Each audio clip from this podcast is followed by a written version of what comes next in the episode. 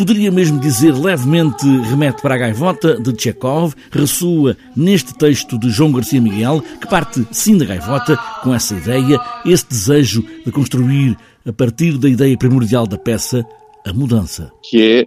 no fundo, o desejo sobre um, um, um, texto sobre um homem que, no fundo, deseja ser uma outra coisa e que acaba por não conseguir e, e enfim, não vou estar aqui agora a repetir a própria narrativa do texto, mas acaba depois no fundo, ter uma, uma relação trágica e tem uma relação trágica também com esse animal que é a gaivota, enfim, que de alguma forma simboliza essa, essa dificuldade de lidar com o mundo como acontece a alguns de nós, ou a muitos de nós, ou a todos nós, digamos assim, em algum momento. E esta ideia, esta vontade, esse desejo de mudar, mudar quem é, que João Garcia Miguel encontrou num caso real, muito próximo, que no fundo marca toda esta peça, esta nova peça da gaivota, que no entanto fica com o mesmo nome que Chekhov lhe deu. Tive um aluno que a certa altura, uh, uh, com quem eu Uh, senti nele também uma grande capacidade artística, capacidade criativa, mas também fui percebendo que ele de alguma maneira tinha uma, uma dificuldade de lidar com a sua própria interioridade, enfim, provavelmente com, com coisas que são neste momento ainda pouco claras. E de alguma maneira a certo momento na, no, no, no trajeto que fizemos os dois e que temos feito como,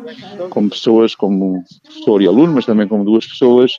ele confessou-me ainda, como, como ele, não é? Que, que iria uh, iniciar o processo de mudança de género. E esta é a gaivota, agora com outro género, mudança que o teatro também catalisa. E neste momento é já uma ela, já mudou de nome, tudo, e eu fui acompanhando todo esse